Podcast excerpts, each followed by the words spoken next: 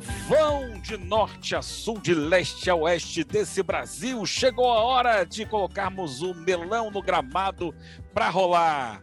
Estou aqui com. Eu sou Eugênio Leal, estou aqui com Gustavo Zupac, com o Mário Marra. Para quem está ouvindo, não tem imagem, mas eu estou aqui apontando na tela, porque a gente está se vendo. Tudo bem, Mário Marra? Mais uma edição do nosso podcast.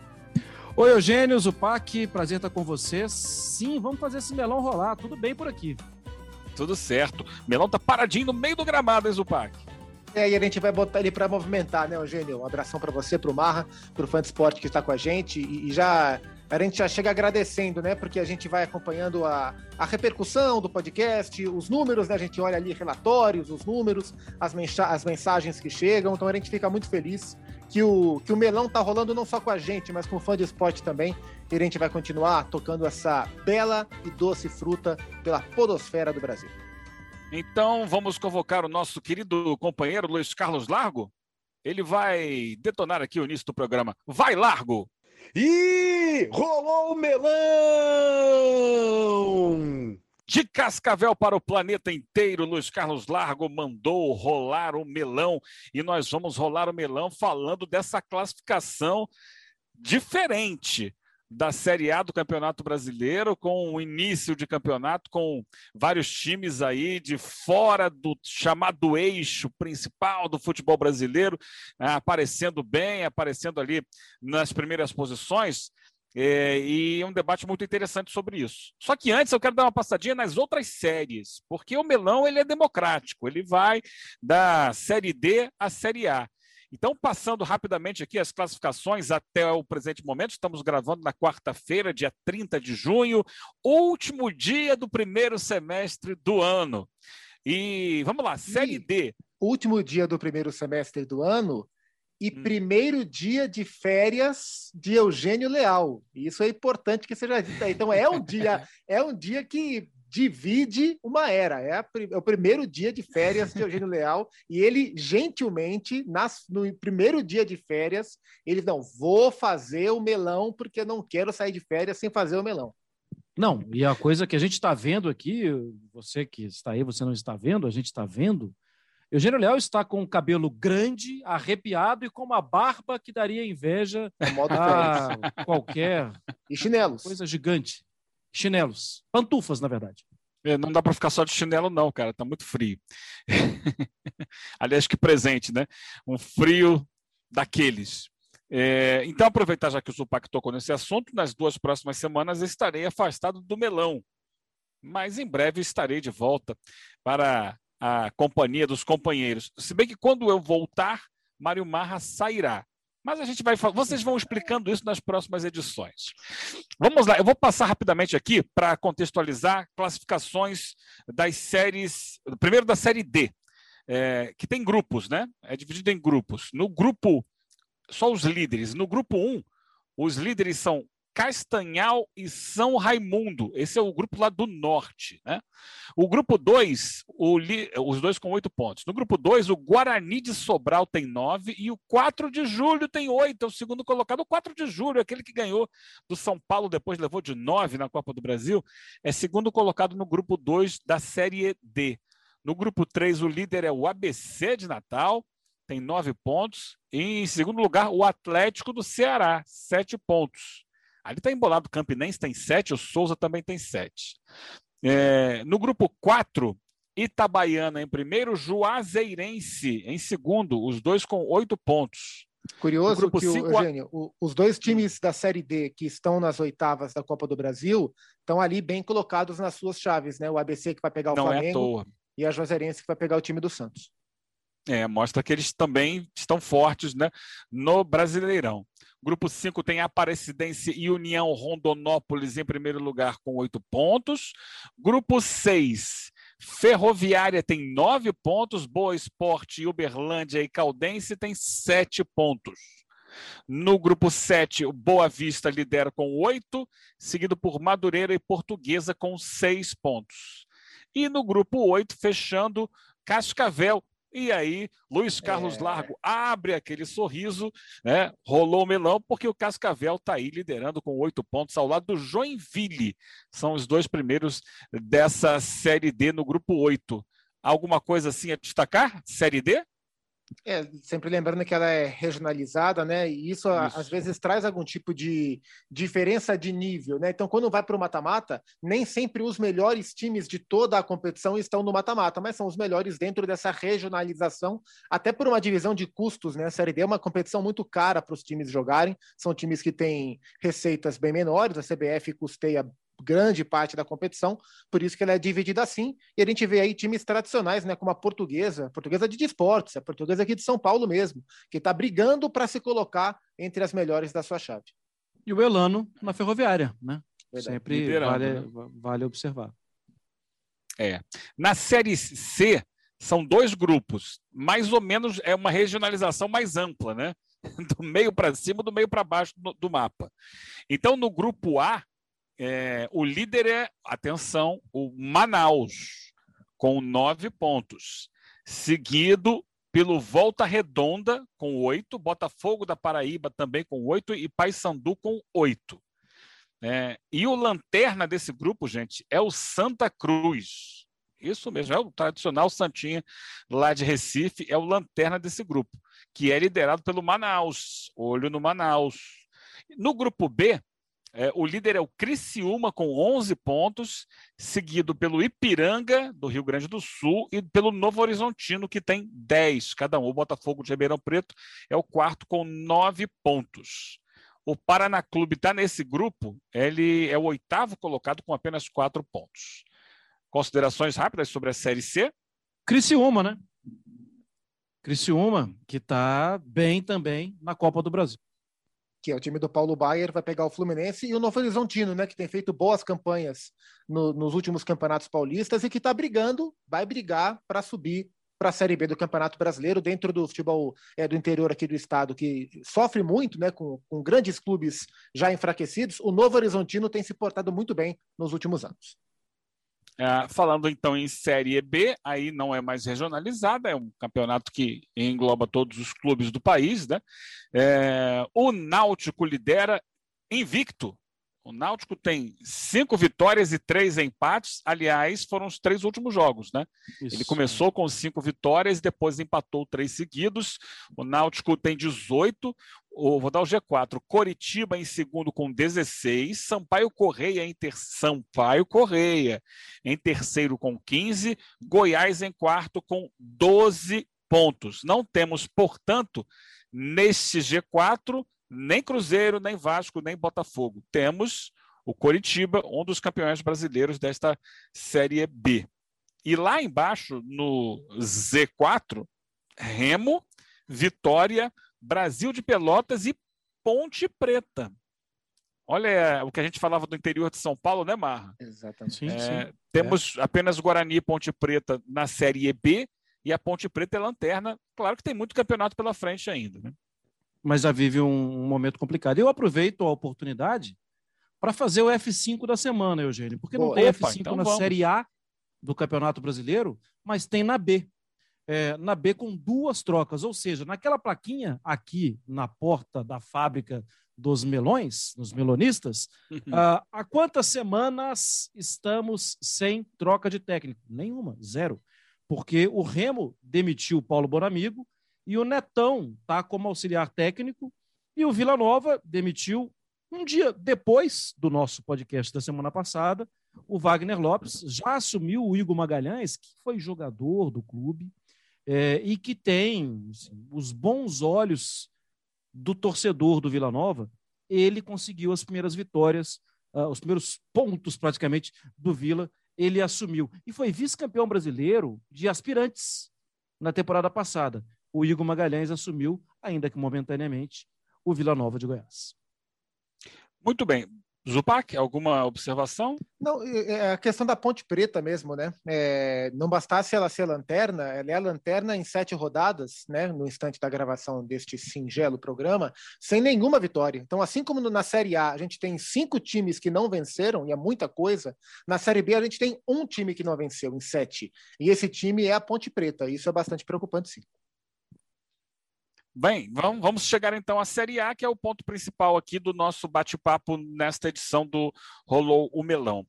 é, porque a gente olha para o G4 e dos candidatos iniciais ao título, daqueles que nos últimos anos têm se notabilizado por disputar ah, o, o campeonato, nós temos apenas o Palmeiras no G4.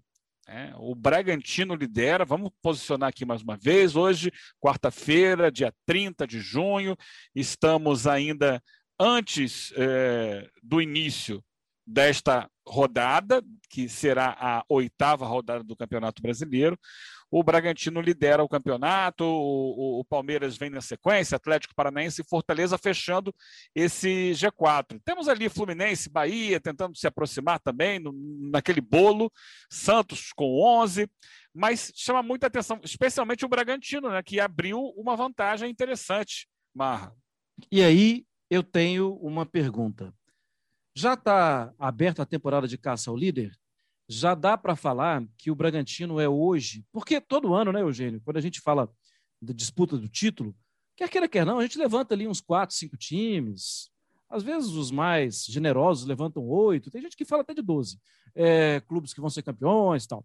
Mas o Bragantino não aparecia nessas listas de candidatos, de favoritos. A gente até, acho que o Zupac falou, né, do planejamento de pegar Libertadores, falou isso há alguns programas aí para trás, mas hoje já dá para falar que torcidas de grandes clubes no futebol brasileiro já estão vendo os jogos do Bragantino e já estão com o secador funcionando. Tem aquele barulhinho de secador aí, Gustavo Zupac, que tem sempre um penteado diferente. É um... Porque, sim, as torcidas estão já secando. Está aberta a temporada de é, secagem do Bragantino. É, e, e, não é, e não é à toa, né? Porque, como a gente falou, na última temporada, o planejamento era permanência foi além da permanência, brigou por vaga na Libertadores até o final. Para essa temporada, o objetivo é, é, Libertadores, vaga na Libertadores. E nesse primeiro momento, o time está tá ponteando o campeonato com. E não é que está ponteando porque pegou uma tabela tranquila. Por exemplo, eu acho que até aqui a tabela do Palmeiras, embora o Palmeiras tenha enfrentado o Corinthians, que não é hoje um grande adversário, é, estreou contra o Flamengo, mas o Palmeiras pegou alguns dos times mais frágeis da competição. Palmeiras ganhou do América, Palmeiras ganhou do Juventude é, o Palmeiras ganhou da, da Chapecoense. O, da Chapecoense e ganhou do Bahia jogando mal.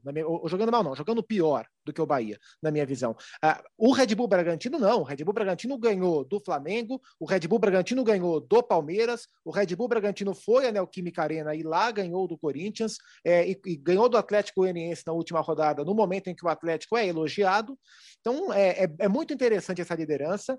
Eu confesso que ainda não vejo o time como um postulante ao título, ainda acho que o, o potinho do, do Bragantino, do Red Bull, é o potinho, e eu sempre me forço a falar o Red Bull porque eu acho importante, é o potinho da Libertadores, mas é preciso olhar com muito carinho para tudo que acontece, não só para a questão do investimento, porque muito se fala do investimento, ah, mas também a Red Bull coloca lá todo o dinheiro, é, mas é interessante porque quando a gente olha para os jogadores que eles contrataram, não eram jogadores cobiçados, né? Então o Red Bull Bragantino foi lá e contratou o Natan, que era um zagueiro que o Rogério pouco usava.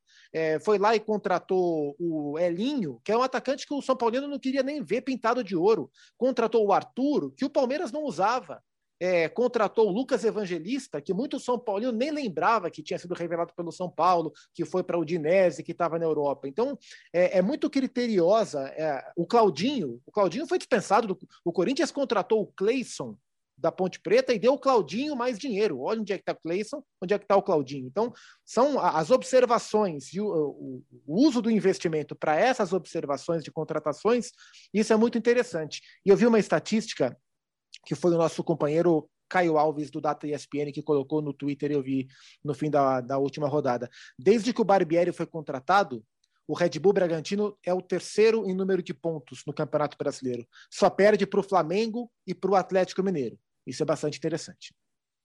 É, e eu fiz um, também um, um, um levantamento. É, se a gente pegar o ano de 2021, tá? É, porque o, o ano de 2021 começou com o final do Campeonato Brasileiro de 2020, tá? mas a partir da virada do ano, o Bragantino tem é, acumulados no, em jogos de Campeonato Brasileiro 10 vitórias, 6 empates e uma derrota. É, são 11 rodadas finais do campeonato de 2020 e as iniciais do campeonato de 2021. Essa sequência, ela se inicia com aquela vitória que desmoronou o São Paulo. Isso. 4 a 2 O jogo do, é, da briga do discussão. Exatamente. Ali o, o, Bragantino inicia uma sequência de jogos de Série A de campeonato. Só estou contando jogos de Série A de campeonato brasileiro. Dez vitórias, seis empates e apenas uma derrota. Essa derrota foi para o Internacional em Porto Alegre, o, aquele Inter do, do Abel, que estava na reta final do Campeonato Brasileiro, e um jogo muito questionado devido a um pênalti marcado contra o Bragantino, né, a bola bate na mão do, do, do jogador e ali ele, a, a, mão estava junto ao corpo. O pênalti foi marcado, o Inter ganhou por 2 a 1 um aquela partida que foi muito interessante, foi um bom jogo de futebol, aliás. É, você citou vários jogadores para falar de Inter. É, acabou de ser contratado o Praxedes, que foi, era titular desse Inter lá. Né? Esse Inter que ganhou do Bragantino. Então, é, é muito interessante a gente debater o projeto porque é um projeto, você citou também nos números do Caio Alves, o Barbieri, que está mantido há, há, um bom tempo. Pode ser que em breve ele assuma uma condição de técnico há mais tempo no cargo no futebol brasileiro. Tem tudo é, para assumir. Desenvolveu um padrão de jogo e faz investimentos, sim, é, acima da média do, da maioria dos times, né? da média mesmo do, do, do campeonato. Mas sim, ele, é, mas também não são jogadores do, dos mais cobiçados da competição. Ele não vai no Flamengo tirar o Gabigol, mas ele vai tirar o Natan, porque ele percebe que ali tem um potencial que não está sendo explorado. É e eu acho que essa é a grande inteligência do projeto. Jogadores que tenham qualidade, que tenham potencial. Né? O Léo Ortiz, que foi para a seleção, que foi dispensado do, pelo Inter, né? E foi citado aí o Lucas Evangelista e tal. Caú. Né? É, são jogadores que, opa, esse cara aqui ele pode render mais do que está rendendo. Traz aqui. E, e nem sempre é para utilizar esse jogador lá nos clubes da Europa, da, do, da Red Bull da Europa. Mas é para solidificar um projeto de futebol aqui é, que muita gente lá atrás, quando ele subiu da Série B para A, pensou: caramba, esses caras vão botar um caminhão de dinheiro, vão chegar e vão num primeiro ano demorou um pouco, um processo de estabilização, mas eu tenho a impressão de que chega muito mais sólido para esse campeonato de 20, 21, hein, Mar? É, a gente está falando de um clube que, que tem aporte financeiro, mas que não abre a janela para arremessar dinheiro fora. É um clube que tem uma ideia de onde contratar e obedece a alguns critérios. Vai errar? Obviamente. Não existe um produto assim, é, esse aqui tá compra que dá certo. Né? Vários jogador grande teve situações na carreira em que não conseguiu render e tal, né? Hum, mas o Bragantino tem, o, o, concordo com o Zupac, o Red Bull Bragantino tem uma ideia que é uma ideia que precisa ser melhor observada, porque ele vai na projeção. O Cleiton era um goleiro perfeito no Atlético? Não, era um goleiro que dava bons sinais. Quando o Vitor machucou, o Cleiton teve bons sinais, era um jogador que era levado para a seleção, mas era um jogador que, é certo que ele ia se firmar? Não, nem mesmo no Red Bull Bragantino. Ele chegou a perder a posição, chegou a falhar algumas vezes. Só que é, é dado, é preciso ter paciência. E o, e o Red Bull Bragantino hoje tem paciência. O Alejandro era um jogador que era uma promessa da base do Atlético há muitos anos. Que quando da base, ainda quando juvenil, fez um gol no Mineirão e levantou a mão para cima, lembrando um gesto do Reinaldo. Toda a torcida do Atlético observou quem é esse rapaz que faz o gesto do Reinaldo. Só que no Atlético não vingou, mas tem potencial. Um potencial que não apresentou ainda no Red Bull Bragantino, mas tem potencial. É um jogador que está ali. Você vai se lembrar de um treino da seleção brasileira em Teresópolis, em que o lateral direito ele estava sendo marcado, na saída de bola, estava sendo marcado pelo Neymar. E aí o Neymar abriu a perna e ele meteu a bola debaixo da perna do Neymar. Era uma caneta daquela. O Everton, que acabou de fazer gol contra o Atlético Goianiense, jogador que pertencia ao Cruzeiro. Então existe um direcionamento. É, mas também não é definitivo, né, gente? Quando eu fiz, eu adoro esses levantamentos. Eu peguei os últimos 10 campeonatos brasileiros e comecei a porque eu acho que não tinha muito a ver ir mais lá para trás. Mas em 10 campeonatos brasileiros, estabelecendo a oitava rodada do campeonato, que nem é também uma verdade absoluta, porque tem time que está longe de completar os oito jogos, mas pegando como base a oitava rodada do campeonato, o Vasco do ano passado estava em quarto no Campeonato Brasileiro na oitava rodada de 2020. Em 2017, o Curitiba era o terceiro do Campeonato Brasileiro. Em 2016, o Inter era o líder do Campeonato Brasileiro e esses três times, o Inter em 16, o Curitiba em 17 e o Vasco em 2020, caíram na 17ª posição no Campeonato Brasileiro. Só que eu me permito observar esses números mantendo a minha distância de segurança, porque eu não consigo ver tanta familiaridade nesses processos desses três clubes com o atual trabalho do Bragantino. Para mim, é completamente né? diferente. Completamente diferente. Não é um amor de verão que vive aquele verão maravilhoso. Não, existe uma solidez no trabalho que permite acreditar em título? Não, não. Mas não permite acreditar que uma coisa vai mudar de uma hora para outra e que esse time vai para o rebaixamento. Não acredito nisso. Sim, só para a gente mudar de time, é, a última coisa sobre o Bragantino que eu queria falar é que a gente olha muito para o Claudinho e a gente vai olhar muito para o Arthur, que foi uma contratação cara, e vai olhar muito agora para o Léo Ortiz. Mas para mim, o melhor jogador do time nesses primeiros sete jogos do campeonato é o Ítalo. Que campeonato legal, bom, inteligente. O Ítalo tem feito muita movimentação. O Ítalo que quando foi, quando estava no Audax, ele foi jogar no São Paulo e aí esperava um centroavante, um goleador, e no São Paulo, como centroavante, ele não jogou, e ele é um centroavante muito inteligente, então ele gera muito jogo, tenho gostado de vê-lo em campo. É, rapidamente, Eugênio, você viu eu também vi, o, aqui não é o podcast premiadíssimo, espetacular, Futebol no Mundo, inclusive ouçam, mas quando o Benzema domina uma bola, que ia passando dele, e ela vem para frente dele, e o goleiro vem saindo e ele tem um recurso para definir com qual perna que ele vai tirar do goleiro, isso é maravilhoso, né? O Ítalo carregou a bola do meio campo contra o Palmeiras, levou a bola da linha do meio campo, chegou na entrada da área para definir. E ali ele troca a perna na hora da finalização. Não parecia, não dava a menor pinta de que ele ia finalizar com a perna esquerda e ele finaliza com a perna esquerda vence fazendo um belo gol. Não, eu não chamei o Isso Ítalo... que eu ia falar. Já temos a manchete do podcast. Vou, vou avisar a nossa edição. Mário Marra, Carinho. dois pontos. Ítalo é o novo Benzema. Fecha aspas, vai bombar o podcast. Obrigado, Mário. Mas assim, é, é, eu estou entendendo a, a, a colocação e, e, encaixo dentro de uma observação que eu tenho feito do Ítalo, né? Que é ele é um centroavante que joga para o time fazer o gol. Eventualmente ele vai fazer, mas ele participa muito da construção de jogadas para os outros. Ele recua, ele contra o Corinthians ele deu um passe fantástico, abrindo caminhos da defesa adversária. Mas também vou parafrasear aqui Monarco, que certa vez falou: se eu for falar da Portela, hoje eu não vou terminar. Se eu for falar desse time do Bragantino, que eu tenho tenho tido prazer de, de observar, não vou terminar no, no, tempo do nosso programa. Porque sim, o Ítalo está jogando bem, mas o que está jogando o Arthur é uma brincadeira. E que tá bom que cada um de nós três tem um preferido, porque eu também tenho um outro. Mas fala aí do Arthur, vai. Não, mas eu posso falar do Arthur, que é o cara mais eficaz no ataque, líder de assistências, é, é, o jogador que mais finaliza, o jogador que mais é, dá passes para finalizações. Não é no Bragantino, não é no campeonato. Não estou falando do Bragantino, não, é na competição como um todo.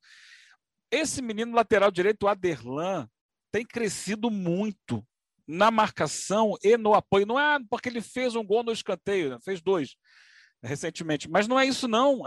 Vai, vai jogar, coloca alguém para jogar em cima dele, ver se ele não para, se ele não marca bem. Né? Vê se ele não tem um, um passe qualificado. Ah, vamos aumentar isso. O evangelista não é tão regular, não tem sido tão regular, mas é um excelente segundo homem de meio campo. E aí a gente vai expandindo isso aí, né? Não vou falar no Léo Ortiz, que foi convocado para a seleção, mas a gente pode falar de outros atletas. Então, é, é, eu estou falando isso para chegar no que o Marra falou agora há pouco. Ah, eu olho a tabela, eu tenho calma, porque o campeonato é muito longo. Só que é, se a gente olhasse a tabela do ano passado e visse o Vasco na liderança, a gente sabia, bem, esse Vasco ele não vai ter estrutura para permanecer ali. A gente sabia da fragilidade, era um início de trabalho do Ramon, o Vasco com muita dívida, com um elenco difícil, era ano eleitoral, isso atrapalhou também. E eu falei na época, o Vasco é líder, comemore a liderança, comemore hoje, porque a gente não sabe o amanhã. Né? E a gente acabou com o Vasco sendo rebaixado. Eu olho para o Bragantino e vejo, talvez não seja campeão brasileiro. Acho que tem outros times com mais pujança em termos de elenco para chegar lá na frente e levantar esse título. Mas eu vejo base. Eu vejo um trabalho que me permite projetar um campeonato sólido. Não, não imagino o time sendo rebaixado. Talvez não seja campeão. Né? Talvez não entre nas vagas de Libertadores mas ele vai ter um campeonato equilibrado. Oscilação todo mundo tem.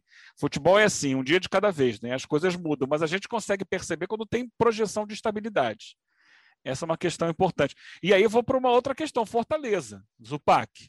Dá para identificar uh, uh, semelhanças nisso que eu estou colocando assim de, de estabilidade a médio prazo? Uh, eu vejo alguma estabilidade, vejo estabilidade no Fortaleza, mas eu vejo uma estabilidade de, de ordem diferente. Eu olho para o Red Bull Bragantino e eu vejo um time que vai brigar por vaga na Libertadores. Eu olho para o Fortaleza e vejo que se tudo der muito certo, ele vai brigar pelas últimas vagas de Libertadores. Mas é um time que tá, é, que, que mostra a estabilidade para ser um clube sólido de Série A nesse momento. É, e isso passa pela maneira que o clube é organizado e passa por um aparente acerto muito grande na contratação do técnico é, Juan Pablo Voivoda. Depois que o Rogério Ceni foi embora, o Fortaleza teve algumas dificuldades para achar o seu melhor padrão de jogo e com o Voivoda o time arranja, o time encontra, na verdade, um ótimo padrão de jogo. É um time muito intenso na maneira de jogar e eu acho isso um traço bem curioso dos técnicos argentinos que têm vindo para o Brasil, ou boa parte deles. E eu até fiz essa pergunta para o Voivoda num Bola da Vez, que vai ao ar em breve na ESPN Brasil. É, ele, Crespo, Sampaoli chegam e rapidamente o time assimila essa parada da intensidade. Isso me chama atenção. Por que, é que esses técnicos argentinos conseguem tão rapidamente fazer os seus times serem mais intensos do que os nossos, entre aspas, né? E o Fortaleza é um time bastante intenso quando tem a bola e quando não tem a bola. Tenho gostado muito do Tinga jogando como zagueiro. É, é, um, é um dos times que eu gosto de ver jogar, mas vejo com uma perspectiva mais para baixo do que o Red Bull Bragantino. Marra. Vejo situações diferentes também. É, e só para deixar assim, para mim o Red Bull Bragantino tem mais possibilidade de paz. Até se entrar num, numa maré aí de perder jogos em sequência, tudo. É, me parece que essa, essa coisa do profissionalismo, de saber onde está pisando, até as derrotas são meio que planejadas. Não é que elas são planejadas, elas são previstas. Então, assim, eu não vejo tanta instabilidade. É, também não vejo instabilidade no Fortaleza, mas o trabalho é um trabalho muito novo, né? E aí a gente precisa ter um pouquinho de coerência para entender que, assim, todo trabalho novo está sujeito a ajustes opa, a gente ainda não tinha sido testado nisso aqui, ainda não temos um plano B para tal situação. Eu acho que o Fortaleza ainda demora um pouquinho mais. O trabalho do Barbieri é um trabalho já de mais tempo, é um trabalho de mais solidez. Mas acho que o Fortaleza não passa o menor constrangimento de ficar perto, lá assim, trigésima rodada, Fortaleza é décimo sexto. Não, não imagino isso trigésima rodada, imagino o Fortaleza lutando ainda entre os dez primeiros, entre os oito primeiros, porque me parece que tem essa solidez. Só para não passar batido, o jogador que eu mais gosto, apesar a gente ter falado da irregularidade dele, é que eu acho ele cerebral quando tem a bola, é o Lucas Evangelista, sem o Claudinho. Isso no Red Bull Bragantino, obviamente. É, sim, é que a gente estava. Acabei pulando aqui e passando já para o Fortaleza antes que você falasse do jogador é, que te que te agrada mais e realmente é um belíssimo jogador. E o Aderlan não é nenhum menino, hein, gente? O Aderlan tem 32 anos. Eu me lembro dele no América, falhando, inclusive, como lateral pela direita, falhando no jogo contra o Grêmio. Tá muito firme. Mas é incrível, né? Amadurecimento. E eu acho que é isso, sabe? Assim, de eu posso confiar nesse cenário aqui. E nesse cenário aqui eu sou melhor. Porque o clube oferece isso para ele. Né? É, vamos passar para o Atlético Paranaense, que também está no bolo de cima do campeonato, chegou a ser líder, chegou a ter 100% de aproveitamento, variou nas últimas rodadas. É, mas, assim, aí já é um trabalho diferente, né? É um trabalho de. Primeiro, levando em consideração que quem está no comando do trabalho, acima do Antônio Oliveira, é o Paulo Tuori, esse é um projeto do Paulo Tuori que já tem uns 4, 5 anos quando ele foi técnico da vez anterior. ele estabeleceu alguns padrões do clube e o próprio Thiago Nunes reconhece isso quando chega para dirigir é, é, é, dentro dos, dos, padrões estabelecidos no trabalho do Autuori. É, e agora ele não como técnico oficial, né, não como técnico de campo, mas sendo o, o, o, cara que dita os padrões dentro do departamento de futebol do Atlético Paranaense, e aí o clube que a gente não pode colocar mais como surpresa uh, pelo fato de estar brigando nas primeiras posições. Então, o Atlético já chegou a outro nível, a outro patamar, né? Zupac. É, e, e, como clube, né, de uma maneira geral, o Atlético ele, ele, ele consegue o que é quase impossível no futebol brasileiro, que é furar a bolha dos grandes. E ele se coloca temporada sim, temporada não, ou temporada sim, temporada também, é, no meio dos grandes ali, né? De novo, não, não, não acho que vai brigar por título. É, tenho alguma dúvida se vai brigar por Libertadores nas principais vagas, mas tem totais condições de brigar pelas últimas vagas. E aí, quando a gente olha para o campo, e, e, todos esses times, tanto o Red Bull, quanto o Fortaleza, quanto o Atlético, merecem programas especiais sobre eles e a gente já se compromete com o fã de esporte que a gente vai fazer, porque tem que fazer. Mas quando a gente olha para o campo, é, a gente está vendo um Red Bull Bragantino que é um time que agride mais, a gente vê um Fortaleza que é um time que também se coloca com capacidade de agredir mais, e a gente vê um Atlético Paranaense que, na minha visão, tem a sua principal virtude no sistema defensivo. É um time que vem se defendendo muito bem, geralmente com linha Sim. de cinco, tem variação para linha de quatro, mas geralmente com linha de cinco, usando muito bem os alas, tentando usar muito bem os seus pontas e explorando o Babi como praticamente o único atacante um pouco mais à frente, mais isolado. E lembrando que o técnico é o Antônio Oliveira, técnico português, que era o assistente do Gesualdo Ferreira no Santos, na rápida passagem do Gesualdo pelo Santos. E é um time muito organizado. Se eu tivesse que definir o Atlético, é, eu usaria a palavra organizado como a principal característica. Marra, e o Atlético? Furacão.